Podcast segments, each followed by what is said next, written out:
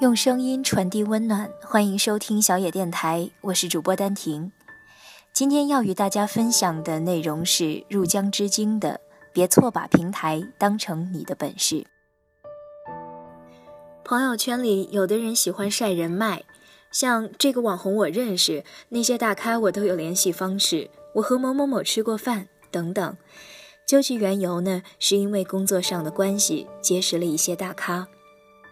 大企业的人似乎很容易感觉自己自带光环，出去谈合作，别人一听到你是某某某公司的，必然和颜悦色的好好伺候。因为平台好，工作结识的人脉优质，时间长了呢，会不自觉的滋生几分多余的自信出来。说白了，就是把平台带来的红利错当做自己的能力了。我学新闻传播出身，认识不少在媒体工作的姑娘。有的人跑采访，动辄采访那些创始人啊、CEO 啊、副总裁呀，这些呢是必然要发到朋友圈的，往往还带着几句类似于收获满满的感悟。CEO 顺便请吃个饭，有姑娘坐在别人车里拍了张自拍，写在脸上的幸福交金，发朋友圈告知群众们，某某某 CEO 还开车带我出去吃饭呢。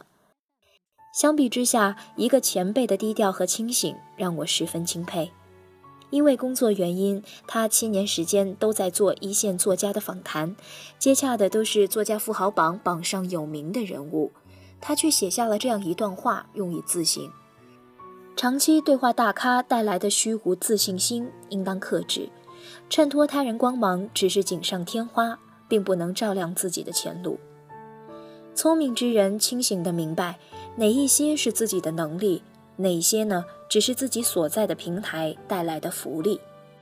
你以为你认识大咖了，可是，在对方心里，你不叫张三李四，你只是某某刊物的记者。一旦你离开了供职机构，你就是个面目模糊的路人而已。对他们而言，重要的不是你这个人，而是你现在所在的平台。很多时候，你春风满面、事事如意，不是因为你能力强。而是因为你所在的平台好。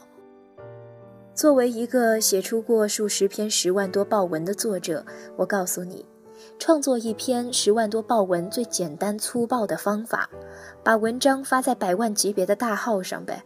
在百万级别的大号上，你全文就写一句“呵呵”，也能轻松十万。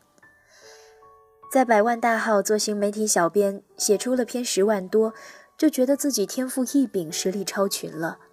在金融杂志做采访记者，采访了几个牛人，和大咖亲密接触了，就自我感觉好到爆棚了。在公关公司工作，手上握着一张 Excel 表格的网红资源，就觉得自己手握高端人脉了。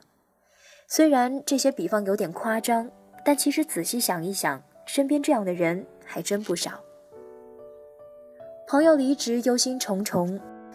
哎，离开了这家公司，很多我现在的人恐怕根本不会搭理我了。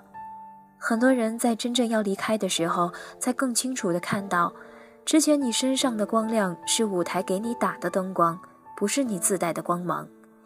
也有人是欢欢喜喜离职的，手上带着大量资源，兴高采烈的奔向比原来公司多开了六到七千的公司，结果三个月内被拿走原来公司的人脉，掏出原来公司的运作模式。接下来就价值寥寥了。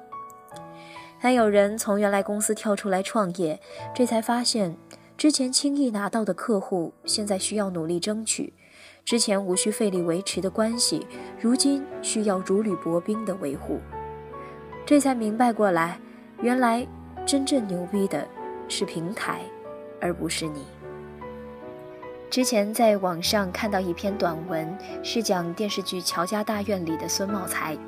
原先穷酸落魄，沦为乞丐，后投奔乔家，为乔家的生意立下汗马功劳，享有功臣地位。孙茂才自负地以为乔家的生意蒸蒸日上，他居功至伟。后来他因为私欲被赶出乔家，孙茂才呢想投奔对手钱家，钱家对孙茂才说了这样一句话。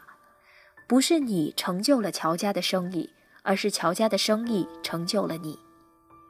很多人就常常拎不清，误把平台的资源当做自己的能耐，误把平台的成功归功于自己的本事，直到离开后才明白，原来之前盲目高估了自己的实力，厉害的不是自己，而是原来的平台。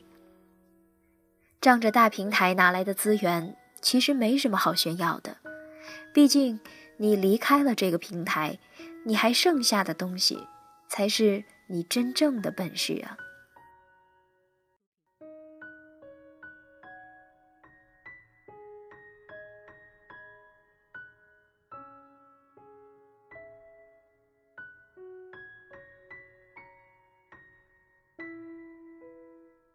本节目由小野电台提供，用声音传递温暖，感谢您的收听。